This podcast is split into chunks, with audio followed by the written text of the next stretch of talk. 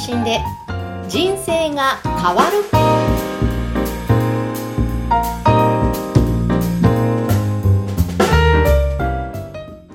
こんにちは、声ラボの岡田です。こんにちは山口智子です今回もよろしくお願いしますよろしくお願いします。あの岡田さんはい。スポーツの秋とも言われますけど、岡田さんは何かスポーツってなさるんですか？私はですね、大学の時からテニス部でテニスやってます。そうなんですね。ははいい。あの、社会人になってちょっと、あの、辞めてたんですけど、はい。ここ2年、2、3年ぐらい前から、ちょっとまた運動不足だなと思って、今、テニススクールに週1回通ってやってます。おじゃあ結構リフレッシュ。そうですね。はい。でももう本当に週1回なので、あの、なかなか体力がついていかず、バテバテになって、この間も行ったら足つりそうになりましたからね。そうなんですね。足はいつりそうに。はい。やばいと思いながら。はい。とじゃあもうちょっとね、筋力つけてった方がいい。そうですね。ねなので、最低限の週1回はなんとか死守して、うんいや、本当にリモートでのお仕事になってから、外に出歩いて、歩くことも本当にしなくなっちゃったので、やばいなと思いながら。わかります。そうですよね。えーぜひね、ちょっと、運動、はい私も含めてですけどもね、そうですね。スポーツもし皆て、心身ともに健康で。はい。さて、えー今回のテーマは何でしょうか？はい。今回ですね、メディアの特徴を生かした発信についてお話ししたいと思います。はい。はい。あのーもう SNS をはじめとして自分たちで発信できるようなツールっていっぱい出てると思うんですよね。まあはいこのポッドキャストもそうですけど、YouTube があったりとか、Instagram があったり、Twitter があったり、LINE があったりと、もういろんなメディアがあるんですけど、じゃあ、どのメディアでどういうふうに発信するといいのかっていうふうによく聞かれるんですが、大きくまず分けると、3つの、えータイプが分かれるかなと思ってます。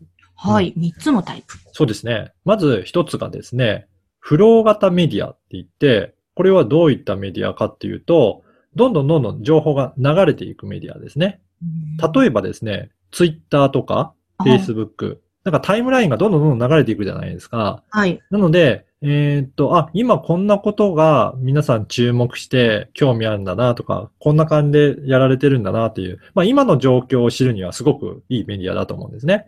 で、ツイッターとかもリツイートとかシェアとかして、いろんな方に拡散しやすいので、いろんな方に知ってもらうにはすごくいいメディアかなと思います。そしてもう一つの方がですね、ストック型メディアって言って、これは、えー情報をどんどん蓄積していって、まあ、いろいろなコンテンツが溜まっていくイメージですね。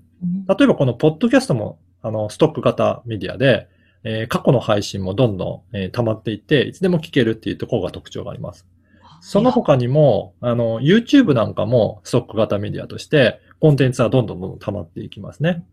あとはブログもそうですね。そういったものは、えっ、と、どんどんコンテンツが溜まっていくので、もし、えーあ、この方の、えーコンテンツすごいいいな、番組すごくいいなと思うと、過去のものにも遡って全部聞いていただきやすいような、で、継続して聞いてもらいやすいっていう特徴があります。なので、お客さんにファンになってもらって、自分の良さをずっと、えっ、と、アピールしていくにはすごくいいメディアだと思います。うん、なるほど。そして最後もう一つが、プッシュ型メディアというメディアがあります。これはですね、えーこっちの発信する人から、直接、その、受け取る人に対して情報を発信できるという特徴があります。うん例えばですね、これは、今は流行ってるのは LINE 公式アカウントとかですね。こちらにからメッセージで送信できますし、あとはメルマガなんかもそうですね。登録していただいた方には届くという。うんこれは本当に1対1の対応だったりとか、その人に直接、えーメッセージをお届けするっていう意味では、直接的なやり取りができるっていう、こんなメディアです。なので、それぞれいろんなメディアがあるんですが、こうやって整理していくと、あのーどういった特徴があるのかっていうのが理解されやすくなると思うので、それを活用して、メディアの特徴を活かした上で情報発信していくといいかなと思います。なるほど、なるほど。確かにこうやって分けると整理されてくるんだけど、これをうんどういうふうにその特徴をに使ったらいいんだろうっていうのがはい。興味あります。よね。はい。これで、えっ、と、まず、広く多くの方に知ってもらう。まず、入り口となるようなメディアは、フロー型メディアなんですね。そこで検索して、まず知ってもらう。で、そこで知ってもらったら、えーストック型メディア、ポッドキャストとか YouTube とかをお知らせして、そこに、えー登録してもらったりとかして、まずコンテンツを見る。で、そこで何度も何度も繰り返して、自分のコンテンツをご紹介して、ファンになってもらったら、プッシュ型メディアに登録してもらって、そこで個別のやり取りができるようになる。その流れを作っていくんですね。で、そこで個別のやり取りをできるようになったら、じゃあ実はこんな、えー体験会がありますよとか、セミナーがありますよ、お茶会ありますよっていうような、また個別で対応できるような、えーところに、えー誘導していって、そこで、例えばセミナーに参加してもらったら直接お話しできるような場になると思うんですね。そうはい。すると、あ、あ、すごくいいなって、より思っていただけるので、そこから、えー実際に本当に売りたいサービスのご案内をするという、そういう一連の流れが出来上がってきてビジネスにつながるという、そんな感じになります。なるほど、わかりやすいですね。はい。これ、岡田さんご自身も今、この流れを作っていらっしゃるんですか？そうですね。あの、うちでもいろんなメディアを作りながら、使いながら、この流れを作っていて、最終的には弊社の方は、その、ポッドキャストのプロデュースをする会社ですので、自分で番組を作りたいっていう人にご案内して、えーいろんな番組を制作してます。もう最近はだから問い合わせもおかげさまでだいぶ増えて、月に3件とか4件とか新しい番組がどんどんどんどん出来上がっているので、またすっそごいの番組を毎回毎回紹介させていただければなと思っております。ええそうなんですね。うん。これって、あの、なんだろう、期間で言うと、どのぐらいの日数かけてここまで来られたんですか？そうですね。あの、弊社の方は、えっ、と、今、法人にしてからは4年ぐらいなので、まあ、それも試行錯誤しながら作り上げましたけど、まあ、一つのメディアをしっかりと、えー作り上げるのに、まあ、1年ぐらいかけて、えーコンテンツを貯めたりとか、フォロワー数を増やしていくっていうところをお勧めしてますので、あの、いろいろそういったところも興味あるっていう方は、あの、無料相談とかも受け付けていますので、ぜひお問い合わせいただければ、その後個別に対応させていただくことも可能です。ありがたいですはね。本当に一つ一つ丁寧にコツコツっていうのもポイントなんですかね。そうですね。はい。えということで、今回はメディアの特徴を生かした発信についてお伝えしました。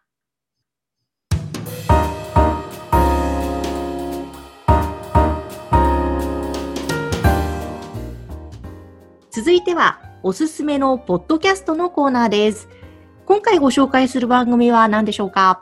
今回は、マインドフルでいい感じという番組をご紹介させていただきたいと思います。はい。これはですね、えーマインドフルネスのトレーナーの幹事さんという方が発信している番組なんですね。はい。はい。私も少し、えー聞かせていただきた、いただいたんですが、なんかいろいろマインドフルネスってどういったものなんだろうっていうところが、なんかわかりやすくお伝えしてる。すごくリラックスしながら聞けて、なんか落ち着いた雰囲気になる番組だなというふうに思いながら聞いてみました。そうですね。私も少し聞いたんですけど、すごくゆったりとした感じですよね。そうですね。はい。なので、まさにこれを聞くことが、そのリラックスできるような番組になってるのかなっていうふうに思ったので、ぜひそういったところも落ち着いて聞きたいなっていう方、聞いてみるといいですね。タイトルもいいですね。マインドフルでいい感じの漢字はアルファベットなんですけど、つまり漢字さんとかけてるんそうですね。